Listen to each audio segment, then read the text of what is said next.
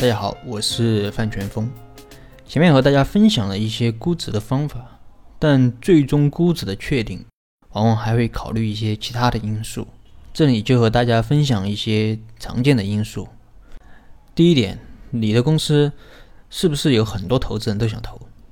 如果有很多投资人都想投你，那你的价格自然就上去了。这其实就是一个简单的供求问题，供小于求，商品的价格。自然就会更贵。有朋友说，如果没有其他人想投我，但我故意给投资人说有其他投资人想投我，把这个价格炒上去，行不行？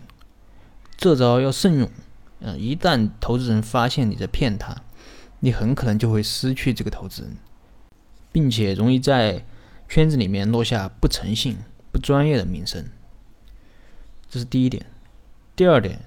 其实就是我前面商业计划书中讲的一些东西，比如说你的团队怎么样，如果你的团队非常牛，那么你的估值自然也就上去了。还比如说市场规模怎么样，如果市场规模很大，那你做大的空间就很大，你的估值自然就容易高。但如果市场空间很小，比如说这个市场整个就有十个亿大小，你做的再大，那能有多大？除此之外，还有市场的发展潜力，这些都会对估值造成一定的影响。第三点，如果是早期的公司，你有真实的客户，那么对你的估值是很有帮助的。如果你完全没有客户，只是纯粹的概念，那么你的估值可能就要低一点。第四点就是大环境，大环境怎么样？嗯，但这个东西企业它控制不了。但它对估值的影响非常大。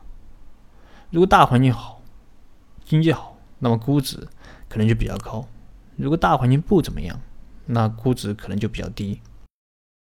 第五点，在投资人对企业进行尽职调查后，最终的估值可能还会有调整，这个我后面会专门讲。那么这五点就是一些常见的影响估值的因素。那么今天的分享就到这里。如果你有什么疑问，你可以添加我的微信或者给我留言，我们再深入的沟通交流。